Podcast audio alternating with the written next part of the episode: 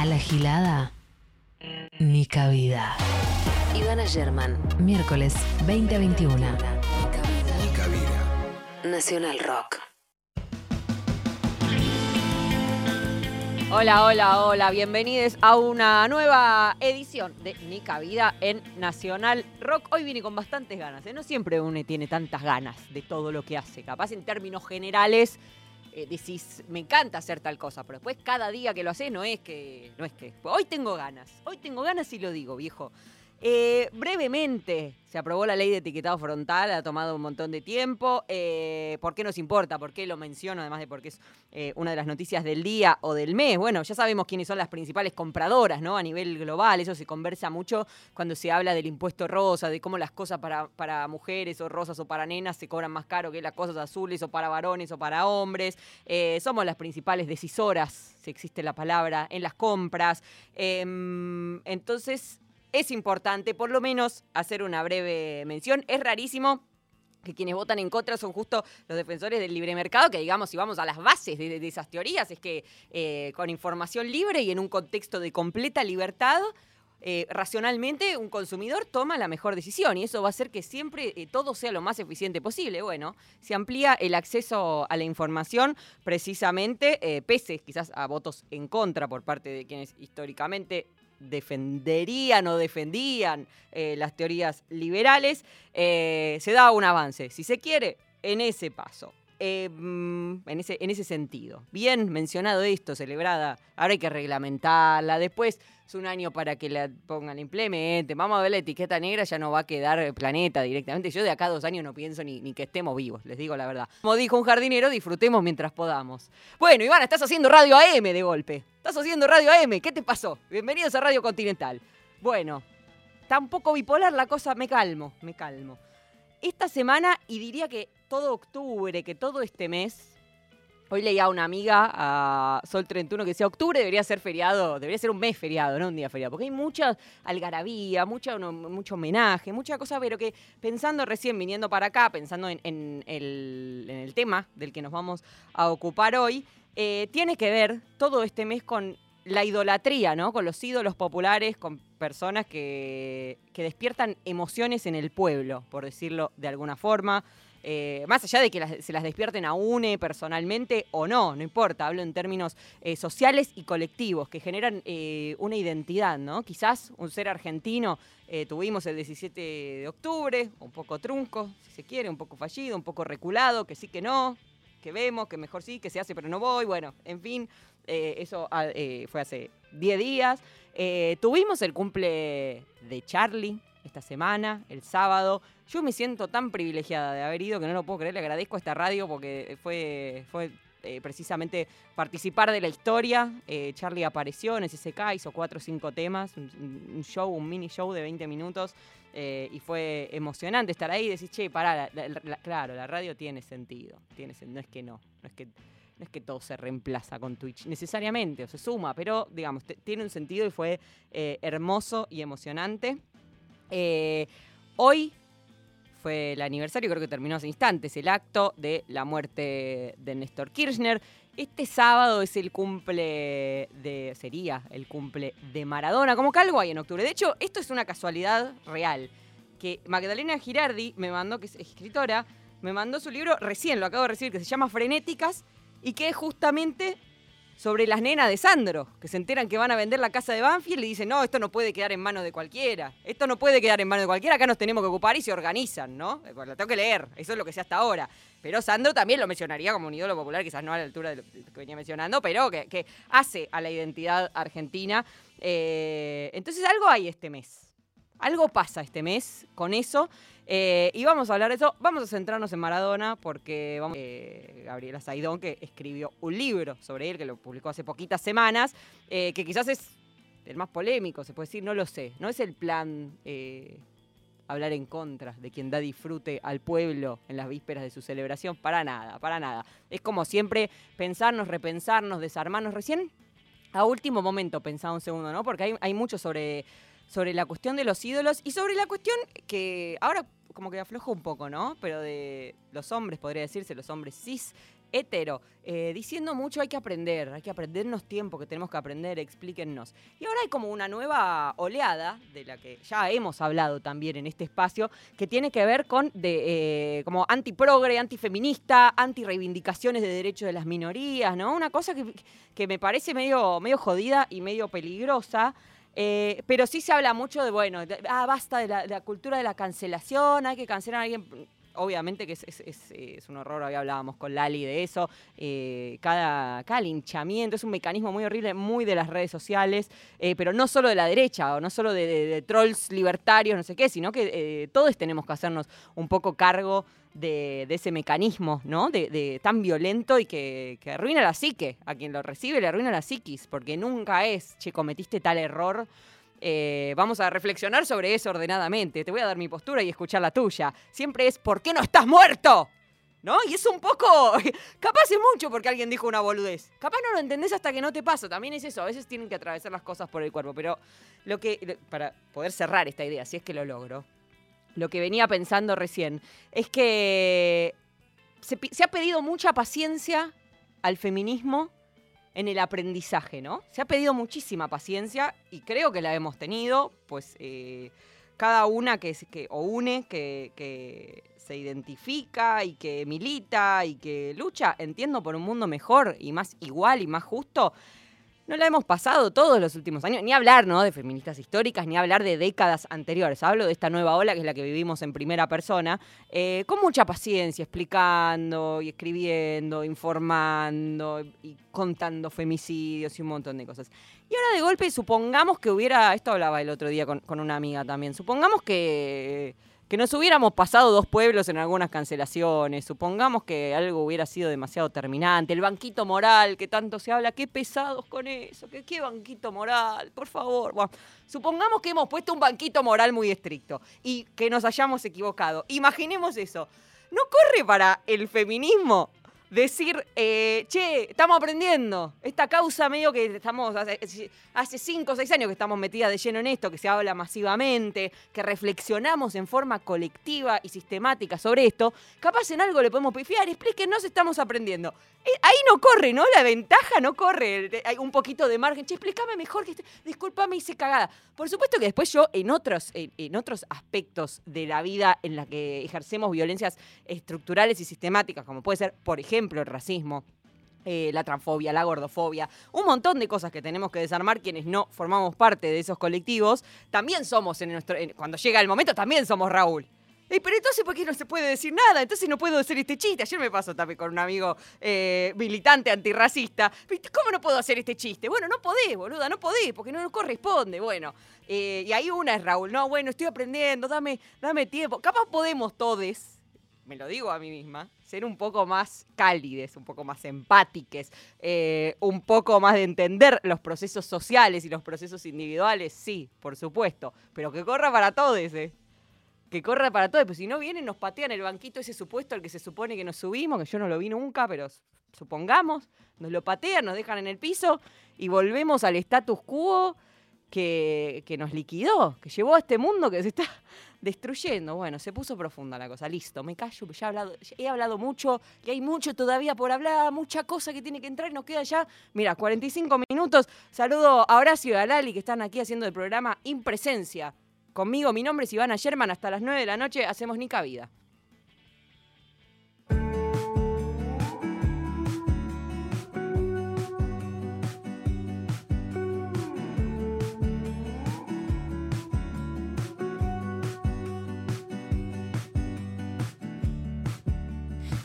そ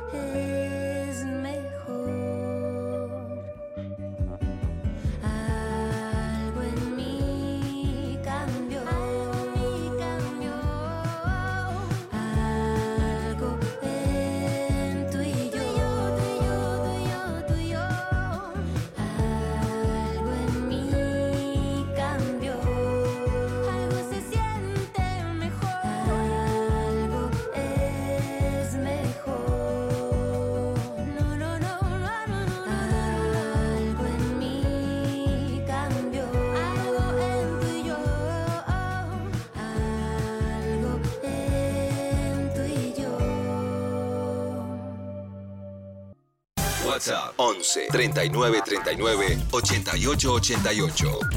Nacional Rock. Ni cabida. Dice Babi Checopar que es un curro. Miércoles de 20 a 21. 937 Nacional Rock.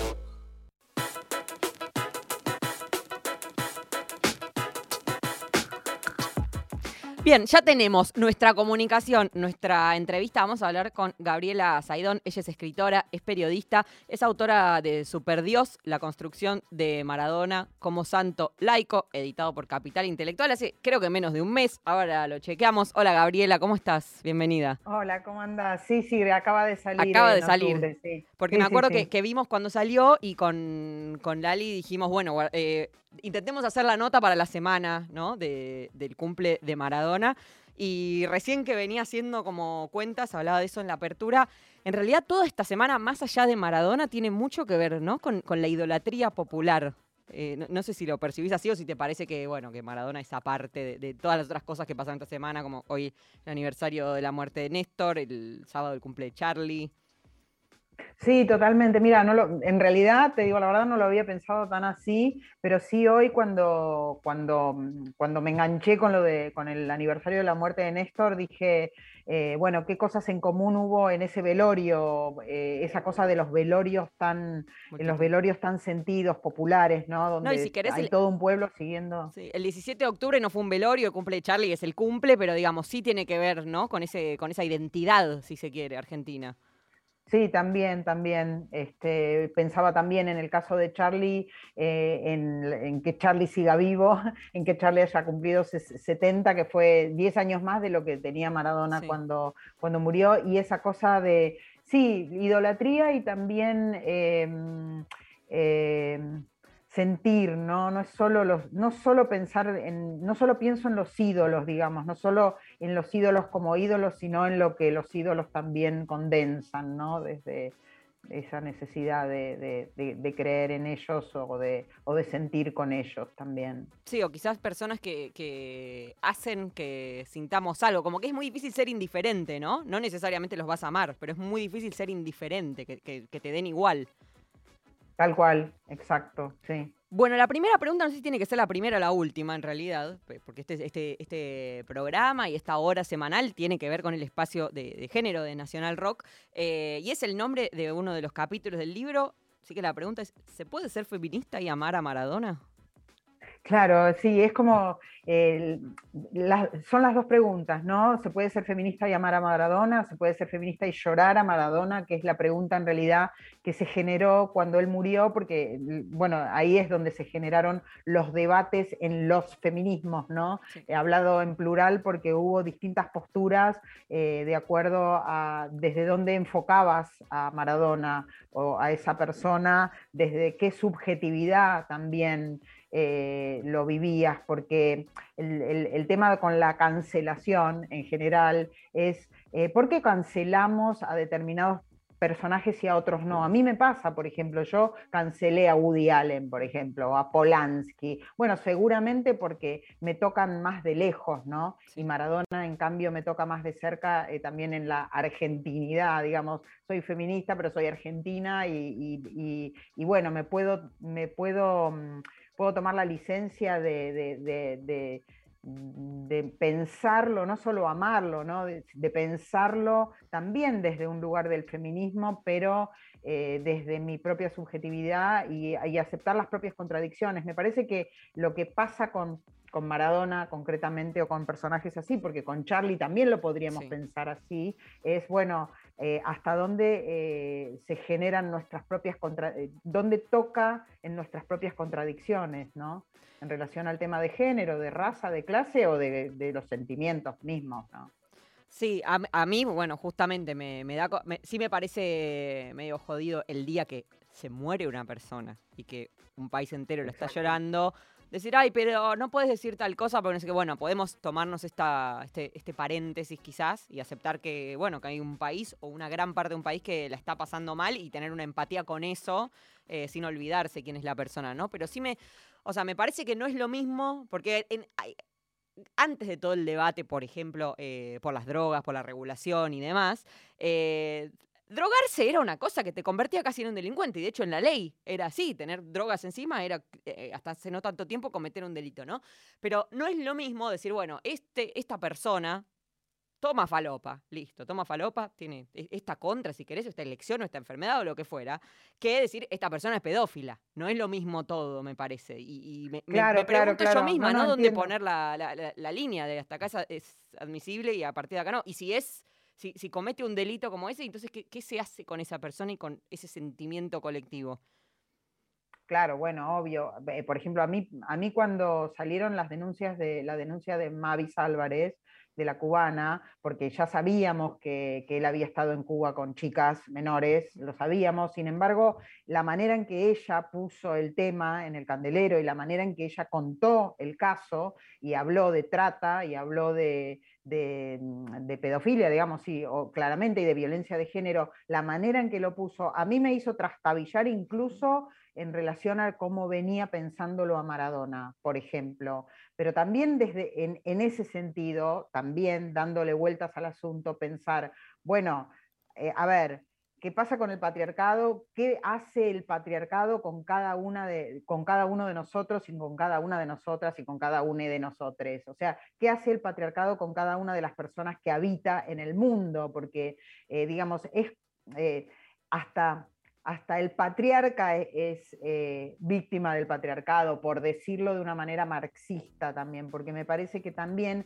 ahí lo que hay que cruzar, por eso te decía, hay que cruzar eh, raza y clase también, eh, o sea, Maradona, por ejemplo, concretamente, ¿no? para no hablar de generalidades, Maradona nació en una villa, no tuvo educación sexual integral como, como me, lo, me, lo, me lo dijo la colega Ludmila Ferrer, que ella hizo algunos aportes también en el libro, eh, él no tuvo la posibilidad de, eh, de construirse, aunque tuvo, aunque obviamente vivió hasta el año pasado, o sea, pu- pudo haber eventualmente eh, tenido alguna capacidad de reflexionar sobre sus propios actos o haber hecho cosas que no hizo o pedir disculpas, no solo cuando habló de yo me equivoqué y pagué, cuando él dijo yo me equivoqué y pagué, se podía estar refiriendo también a las situaciones de violencia de género y de todas maneras las reeditó. Y la Bueno, reeditó, el video ese pegándole a Rocío Oliva, eso a mí me, me- Sí, por eso, me por es eso bastante digo, no. inolvidable.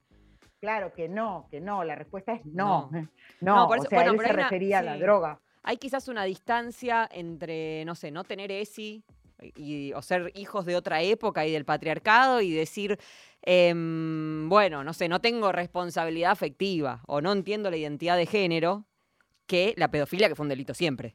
O sea, para Claro, totalmente. hay como una, hay como un límite ahí. sí. Exacto, hay, hay un límite. Entonces, ¿lo cancelamos a Maradona? Bueno, No, tal no- vez haya no que sé. cancelar a Maradona. Por eso digo. No, no, por eso por es para digo- pensar, no es para.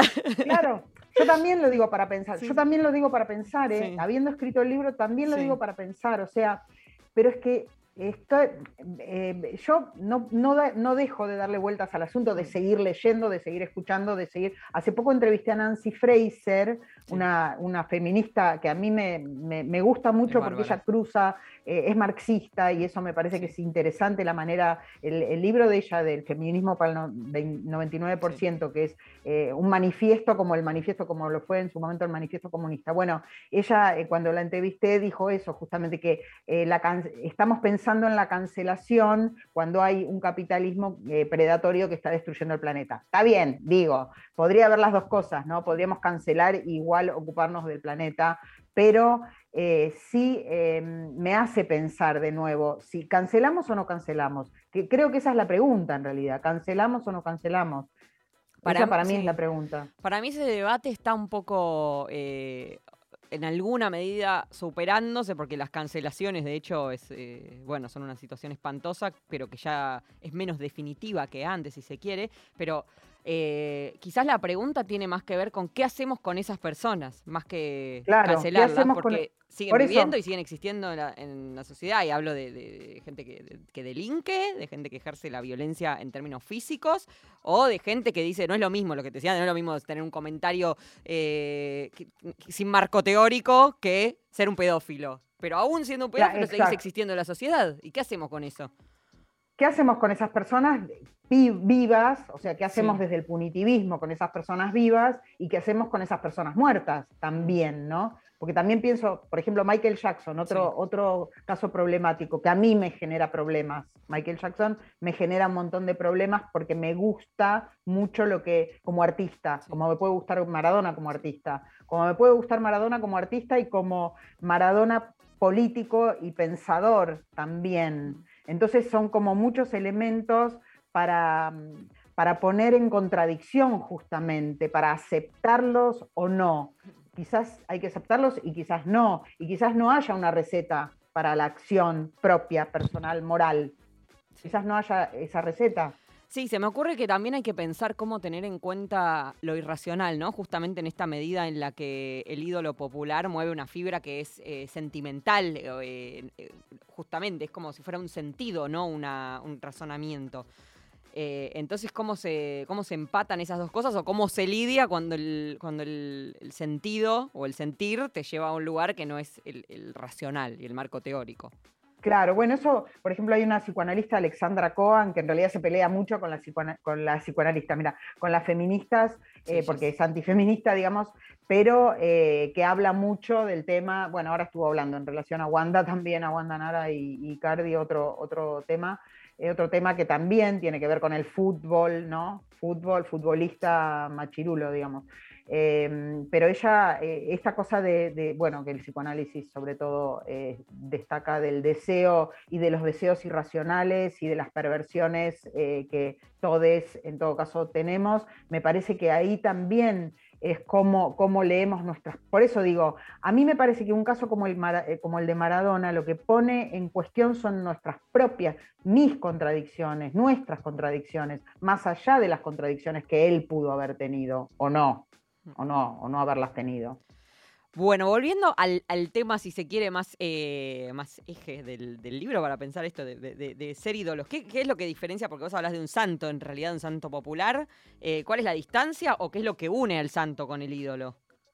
Bueno, por ejemplo, un, un buen ejemplo sería Maradona-Messi, ¿no? Para comparar un ídolo, Messi, es un Sí, es un indiscutible ídolo que además lo está reemplazando en cierto sentido, porque hace falta que esté vivo, eh, y Maradona, que es un santo. ¿Por qué es un santo? Justamente es santo popular, de acuerdo a las características que tienen los santos populares, y en particular los santos populares en la Argentina, aunque en otros países también, Jesús Malverde en México, por ejemplo, el santo Narco. Santos populares, sobre todo los varones, los santos populares hombres, eh, tienen esta característica. Son absolutamente contradictorios en el sentido de que son capaces de, son justicieros, son políticos, son, eh, son justicieros para el pueblo, para el pueblo desprotegido, para el pueblo desposeído, y al mismo tiempo eh, son, eh, tienen acciones pecaminosas, digamos, hacen cosas que están mal desde la moral, desde la moral, desde la justicia establecida, pero también desde la moral de la época. Entonces, por eso Maradona es santo. Maradona es santo también, voy a decir una cosa horrible, también es santo porque es pedófilo. También es santo en ese sentido de cómo el pueblo elige a sus santos. Si vos pensás en Rodrigo, es otro santo popular, Rodrigo. Por eso, comparado con Gilda, que es mujer, y por eso Gilda no tendría esas características pecaminosas. No lo estoy diciendo, no estoy decidiendo yo que el pueblo santifique o no a determinados personajes. Estoy eh, siendo descriptiva en relación a cómo se establecen las figuras santas populares y se han establecido ya desde el siglo XIX en la Argentina. Por ejemplo, Gauchito Gil es un ejemplo. Al Gauchito Gil la gente le deja eh, cigarrillos eh, o vasos de vino, porque dicen que al gaucho le gusta tomar vino, o sea, tiene consumos problemáticos, diríamos hoy. ¿no? Vos hablabas de, de drogarse o de las adicciones. Bueno, el gauchito Gil tendría esos consumos problemáticos que hacen que también sea santo. ¿Por qué? Porque el santo popular es alguien cercano a, las, al- a, lo, a lo humano, ¿no? El, el más sucio de los, de los dioses, pero- dice Galeano de Maradona. Pensando, por ejemplo, en Gilda, ¿no? Que lo, que, que la nombrabas recién. eh, ti- ¿dó- ¿Dónde tendría ese componente sucio? No, por eso te digo, tiene. te estoy diciendo que las mujeres no. no. Eva- Las mujeres santas, no, bueno, Eva, Eva, tenía en un poco la cosa de que se le achaca, ¿no? De, de lo ostentoso, ¿no? Que le- ay, pero era estaba con Evita los pobres podría, usaba, sí. usaba las pieles, claro. Bueno, no puede Sí, porque o ya el vínculo con los militares, Claro. con él, el vínculo con los militares, sí. Evita tendría por ahí, sería la única santa mujer con más características más parecidas a algunas características de los santos hombres, sí. Pero mira, el otro día estaba pensando en Charlie porque el zorrito Bonquintiero, después del recital de Charlie, dijo algo en relación a, eh, usó palabras de la divinidad de Charlie, digamos, como que Charlie es un dios. eh, eh, yo me- me empecé a preguntar, ¿ya estamos endiosando a Charlie? ¿Ya lo estamos instalando también dentro de eh, nuestro santoral argentino? No lo sé, tal vez sí, tal vez no. A Maradona lo hicimos desde el 82, o sea, Maradona santo en vida, pero Charlie, eh, no sé, porque los músicos es más complejo, Rodrigo está ahí, eh, pero Charlie también tiene mil cosas eh, tremendas Sí. desde la actuación, desde lo personal, horribles también, ¿no? Digo, porque ahora lo, Charlie es como todo genial, pero también eh, tiene toda esa, esa parte oscura, digamos, horrible.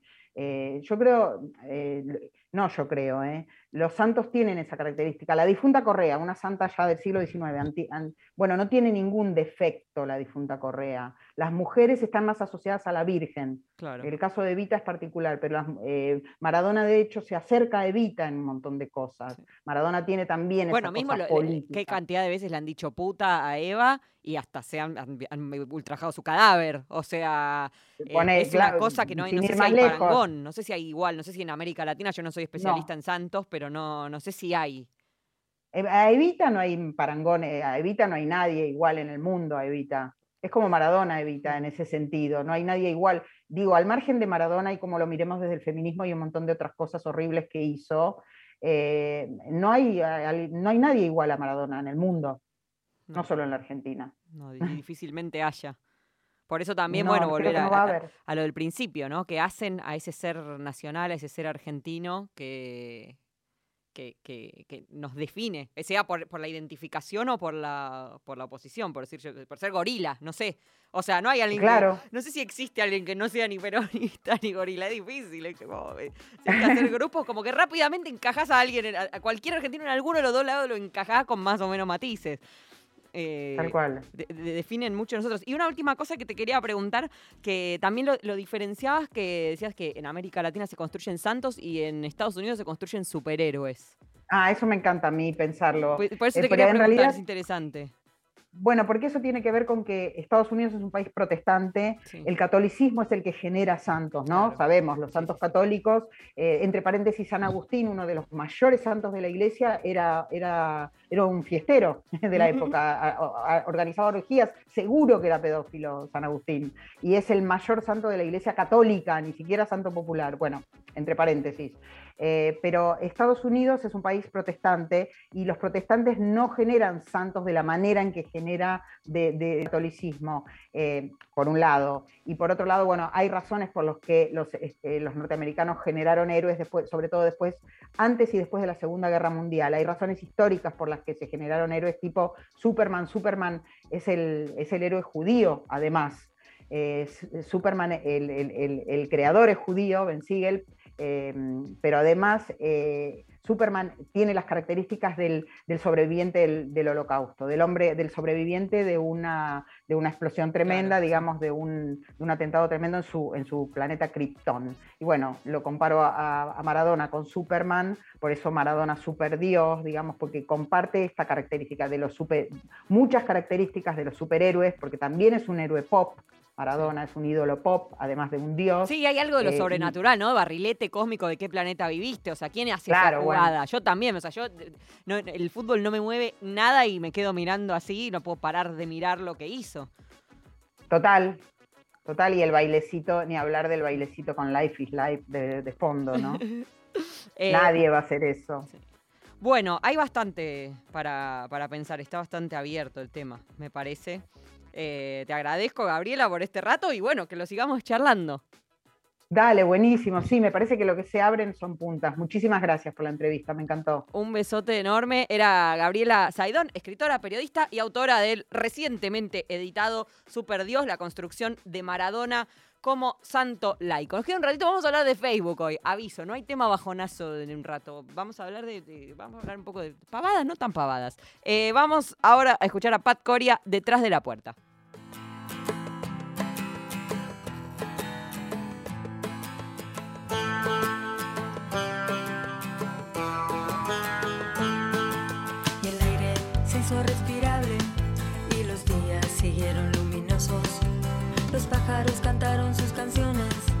Sin ser opacados por motores. Los árboles siguieron su camino hacia el cielo, floridos y el otoño se quedó dormido y los días corrieron como el agua. Los animales fueron protegidos de las malas costumbres humanas, de frustraciones de siglos.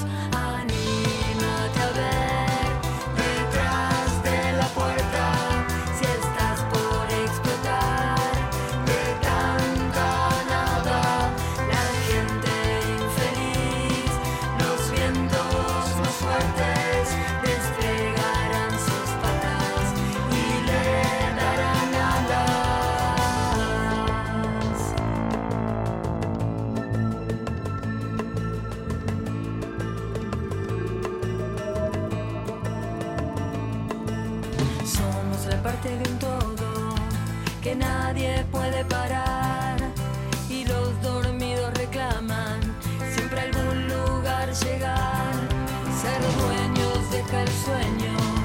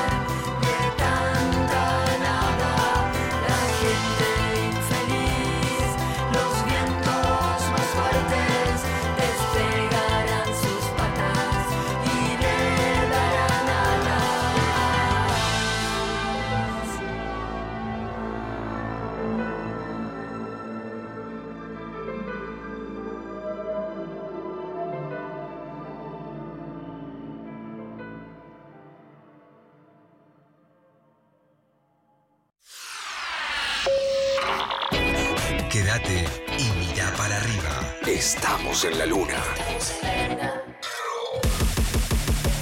Frankie Landon, Grisel D'Angelo y Agustín Camisa. 21 a 24. Estamos en 937. Nacional Rock. Estás escuchando Nica Vida por Nacional Rock.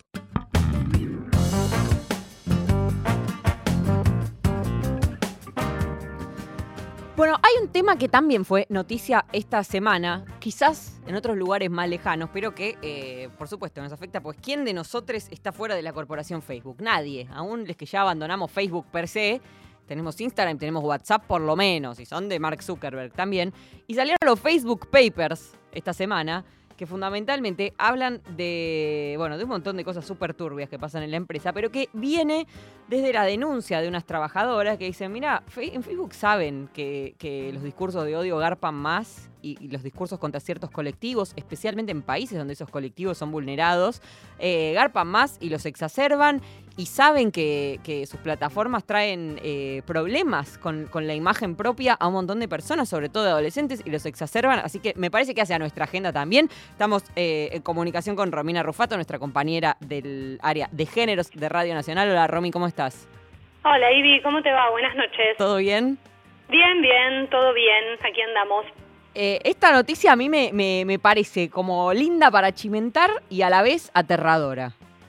Sí, y un poco lo que vos decías recién, ¿no? Decías en, eh, algo lejano y yo pensaba en ningún lugar es lejano para Facebook. nada. Para Facebook en toda su, eh, la empresa en general, ¿no? Digo, lo que vos decías, Instagram, WhatsApp, y es un poco extraño que alguna persona eh, en este planeta, al menos, por supuesto, siempre hablando desde nuestros privilegios, no esté dentro de alguna de estas plataformas, ¿no? Así que la verdad es que es un escándalo. podemos decirlo así, eh, un grupo de, de diarios de Estados Unidos dieron a conocer eh, estos documentos internos de, de la empresa de Facebook que vos comentabas Sí. recién, ¿no? Donde varios empleados y empleadas ya venían denunciando internamente cómo se comporta Facebook con sus usuarios, usuarios y usuarias. Vamos a tirar un dato para darnos cuenta de qué estamos hablando. Facebook está presente en 190 países. Casi todos. No sé cuántos países hay, 195. Sí, bueno, por eso. O sea, en todo el mundo, podemos decir. Sí. Tiene más de 2.800 millones de usuarios mensuales, que la verdad es un número que no alcanzo como a dimensionar, ¿no? 2.800 millones de personas por mes. Y publican contenido en más de 160 idiomas, lo cual eh, evidentemente hace coincidir nuestra primera idea, ningún lugar es lejano para Facebook, ¿no?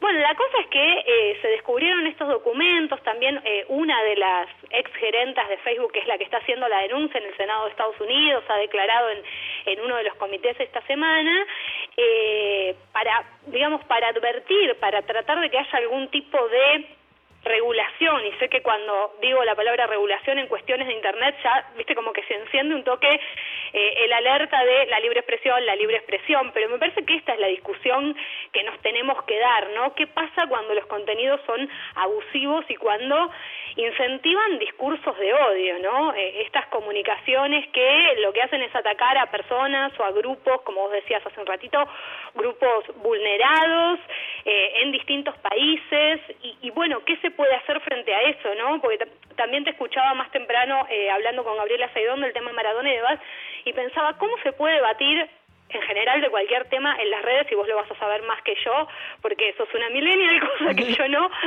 pero cómo se puede debatir sin agresiones, ¿no? No, no hay. O sea, la polarización es que casi que. No sé si fue siempre así, ¿no? Pero porque si querés internet en algunos eh, ámbitos es una cuestión súper colaborativa. eh, pero, pero la verdad que en redes sociales, quizás más que en internet, en Sí. las redes, eh, casi que la polarización, o, o acá en Argentina se llama grieta, pero, pero es una cosa que aplica a casi todo y que vos tendés a, reproducir aquello que, que te confirma lo que ya pensabas. Entonces es muy difícil eh, salir de la posverdad o, o pensar en eso, de- eh, pensar en la única verdad es la realidad, ya no hay tal cosa. Ya no hay, yo ya ni sé si importa. No, claro, yo coincido con vos, pero también pienso eh, qué enriquecedor sería poder tener un intercambio sin violencias de por medio con personas que piensen distinto. Y con personas que piensen distinto no me refiero a personas que agredan a través de las redes sociales ni de ninguna otra manera, ¿no? Digo, en cuanto al intercambio de conceptos distintos, esto que vos decís es muy cierto. Una, une va a las redes a confirmar lo que ya piensa, ¿no? Lo que ya hace y esto de, de estar en un micromundo. Pero bueno, el, las redes sociales tienen esto de la horizontalidad y a la vez esta jerarquización, ¿no? Porque la falsa horizontalidad, digo, esto de que nos hacen creer que somos todos iguales.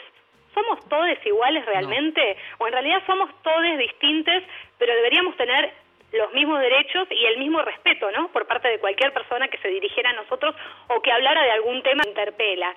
Bueno, el, estos informes de, de, Facebook que veníamos charlando, por ejemplo en Instagram, que es empresa de Facebook, como vos decías, eh, hay un dato que me pareció así como bastante fuerte, que lo publicó el Wall Street Journal, que decía que el 32% de las adolescentes dijeron que cuando se sentían disconformes con sus cuerpos, ver Instagram las hacía sentir peor. Y también hay cifras sobre eh, personas en general en la franja de la adolescencia que tienen que tuvieron deseo de quitarse la vida de suicidarse y asocian esto al uso de Instagram no a la a la multiplicación de ciertos posteos de ciertas publicidades a veces encubiertas y realmente bueno es como que está afectando un montón de planos este tipo de comportamientos que además no tiene ningún límite, ¿no? Porque más allá de las regulaciones que puedan existir en los diferentes países donde esta plataforma actúa, o sea, en todo, básicamente, bueno, después es lo de siempre, ¿no? Pasa como con los medios de comunicación hegemónicos eh, y la violación a la ley de medios o a la 26485. Después, ¿qué es lo que les sucede? Les ponen una multa que para estos multimedios o para estas empresas gigantes son eh, cinco pesos, digamos. No, y que además Entonces, igual hay una cosa que hace a la, uh -huh. a la, etapa globalizada, neoliberal o lo que fuera, financiera, de, de, de, de los últimos, no sé, 30, 40 años, que es que la empresa no es de un país ya, aún si tiene filial claro. y sus oficinas y Silicon Valley y la mar en coche, ¿cómo legislás desde Argentina? Bueno, se hace, hay intentos, ahora de hecho están eh, eh, todas la, la, las eh, grandes tech tuvieron que ir a, a exponer ante, ante, el Congreso estadounidense hace no tanto tiempo, pero digamos, no es tan sencillo como aún si decís, bueno, Grupo Clarín, bueno, Grupo Clarín es, es argentino, qué sé yo, mal que mal, vamos a discutir una ley, pero es de Argentina y se aplica en Argentina y opera en Argentina. esto tiene, tiene otro nivel de, de complejidad. Sí, claro, la globalización trae eh, problemas globales que las soluciones locales no pueden abarcar y que tampoco hay digamos, un organismo global que pueda hacerse cargo de eso, ¿no? Yo, eh, leyendo un poco el material para hoy, leía la definición que hacen la, las Naciones Unidas sobre discursos de odio, que es la que comentábamos hace un rato, pero en realidad tampoco hay consenso sobre estrictamente de qué se trata el discurso de odio, porque, por ejemplo, en muchos países no, no puede intervenir el Estado en estas cuestiones de las redes, salvo que haya apología del delito, que eso eh, requiere determinadas sanciones, ¿no? Pero si no, eh, está toda esta cosa de, viste, de que nunca sabes si es opinión o información. Eso ya me parece digamos, eh, por lo menos una postura antiética de quien la expresa, ¿no? Para mí, en cualquier red social, en cualquier medio, hay que diferenciar bien si lo que se está eh, publicitando, difundiendo, es una información o es una opinión, porque claramente eso no tiene el mismo peso, eh, digo, dejando de lado las informaciones falsas también, ¿no? Obvio. Entonces, nada, me parece que a veces el tema este quizás puede parecer, ay, es muy de las redes o, o es muy chiquito, pero en realidad, leyendo parte del informe eh, que también publicó, por ejemplo, el Washington Post, eh, hablan de la influencia que tiene esta plataforma, por ejemplo, sobre la trata de personas. Digo, no estamos hablando de una pavada, ¿no? ¿Cómo es eso? Eso me lo perdí. Es así. Eh, Facebook, por, por toda esta cuestión que eh, desobedece, digamos, eh, no, no, le da bola, para decirlo concretamente, a lo que sus empleados y empleadas venían advirtiendo, tiene cuentas y, y perfiles y posteos de tratantes de personas. Entonces, lo que se ha podido comprobar, esto siempre recordemos, son documentos internos que se filtraron, no es que Facebook salió a decirlo, ¿no?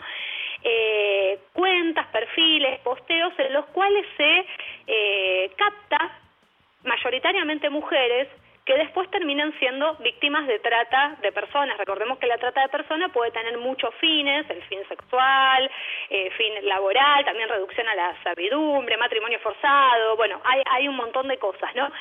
y admiten, puertas adentro a la empresa, que todavía hay como lagunas para detectar eh, este tipo de organizaciones o entidades que se basan en reclutar personas para después, por ejemplo, eh, trabajo esclavo. Es impresionante que capaz, eh, yo ahora estoy cerca de mi celular y te digo a vos zapatillas. Y en media hora voy a estar pasando stories de Instagram y me va a aparecer una publicidad, solo por haberlo mencionado. O sea, así de bien funciona el algoritmo y todo. Eh, pero de golpe tenés eh, redes de trata funcionando y eso justo, sorry, mala nuestra, se nos pasó, no vimos. Es rarísimo. Sí, también estaba leyendo que hay una periodista de la BBC que se llama Mariana Spring que viene elaborando todo lo que es la desinformación en las redes sociales y está sufriendo mucha agresión, obviamente, en las redes sociales, ¿no? Y ella armaron para la investigación una cuenta troll eh, y dice que, para la investigación para la BBC, ¿no? Dicen que eh, Facebook, Instagram y bueno, otras otras redes de ese estilo empezaban a mandarle a esa cuenta falsa que era parte de la investigación todo contenido eh, antimujeres, antidisidencias, o sea, ya por el por el solo hecho de, de- del algoritmo y que ella recibió un montón de amenazas, incluso que la iban a ir a violar, cosas así muy muy muy tremendas y que ella las denunció y que las cuentas que a ella la amenazaban, por ejemplo por Facebook, siguen vigentes. Sí. O sea, por más que ella hizo el reclamo, Facebook, digo, estamos hablando de una periodista que tiene visibilidad, ¿no? Estamos hablando de una periodista de la BBC. Entonces, bueno, me parece que, que un poco también hay que pensar en esto de la doble vara, de las, como decías vos recién con respecto a lo de la, de la trata, tanto en Facebook como en Instagram, ¿no? Por un lado, este tipo de cosas no las atienden, no las ven o, o no las quieren ver. Pero por otro lado, cuando hay una foto de una mujer amamantando, enseguida Claro, le, bueno, le sí. cancelan la cuenta, ¿te acordás de esas Sí, cosas, sí, no? sí, sí, ni hablar. Después, obviamente, que está la, la- la cuestión que, es, eh, que hace precisamente a la democracia, que es la de la libertad de expresión. eh, y no sé, obviamente que no nos gusta nada lo que dice Trump, pero que le hayan cerrado todas las cuentas para siempre. Y es medio border. ¿quién, ¿Quién maneja el mundo? ¿no? Ahora a Bolsonaro le están por cerrar las cuentas también. Y sí, a mí me queda cómodo porque me parecen unos fachos, y, pero son también son presidentes, ¿viste? Es rarísimo que, que unas corporaciones eh, decidan que esas cuentas se cierran temporal o para siempre y, y además de que los transformas en víctimas, ¿no? Rápidamente y le das Sí. más, eh, se expande más aún ese discurso, pero a la vez decís, bueno, está, dejo que Bolsonaro, solo porque es presidente, diga que, que hay que tomar hidroxicloroquina. eh, Es pa- que- contra el COVID. Bueno, es, es, es un debate también que está, es, es muy difícil de saldar. Sí, para mí eso que decís de Bolsonaro y de Trump eh, tiene un límite preciso que ya es la comisión de un delito, ¿no? Claro. O sea, digo, Bolsonaro está diciendo tomen cloro, tomen Sí. lavandina, no sé ni qué decía, y no se vacunen, y bueno, ahí ya me parece, lo que pasa que volvemos a lo mismo, ¿quién regula? Claro, y no es lo mismo. Zuckerberg, o sí, sea- pero no es lo mismo decir te voy a borrar este posteo porque desinforma, que te voy a cerrar las cuentas y no, no las puedes usar más, ¿viste? Es medio. Es, medio es border. difícil Porque quién lo define y si después cambia la época. Exacto. ¿No? ¿Quién, quién lo define? ¿Quién lo define? Exacto, es, es complejo eh, para resolver también, porque la verdad, ¿de qué tendríamos que hablar? ¿De un gobierno mundial? Digo, es un delirio, No sé. ¿no? O sea, lo digo así casi, Sí. casi que con miedo, pero bueno. No sé, que agarre la pala a la ONU alguna vez, no sé. Sí, yo creo que la ONU está un poco caduca en, su- en sus mecanismos y en su y en su modo de funcionamiento, pero mm, no sé, sí me parece que, que por lo pronto hay que darse la discusión interna y, y mantener siempre una postura ética, ¿no? Porque a veces uno también cuando ve ciertas cosas que pueden indignar en las en las redes sociales, viste que uno puede tener como un arranque de ay, le contestaría, pero bueno, digo, como tratar de manejar la propia la propia capacidad de expresión, denunciar, me parece que aunque Facebook no haga nada, está bueno eh, denunciar siempre, ¿no? Como por lo menos para sentar un precedente y después esto que comentábamos hace un rato, y tratar de generar algún punto en el que se pueda debatir con argumentos, digo, aunque sean distintos, pero argumentos que no inciten al odio y a las violencias, ¿no? Bueno, Romy, ya se nos va el programa. eh, quizás nos volvamos a hablar antes de que termine el año.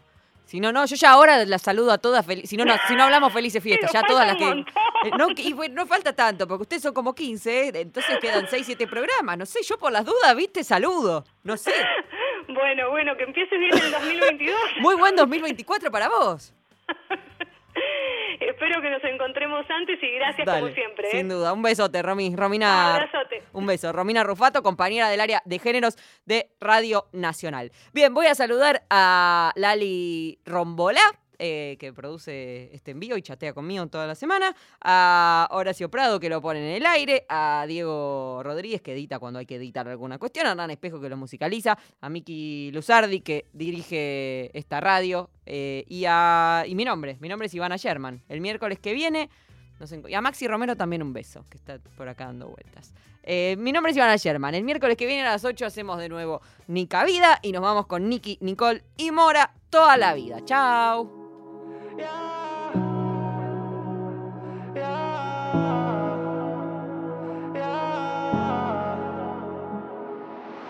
Tú necesitas seguir vivo para estar conmigo toda la vida. Siempre que está borracho me escribe, pero sigo desaparecida. Y ya han pasado los meses y fueron muchas veces que te prometía. Te juraba que cambiaría, pero te fallaba la Yo les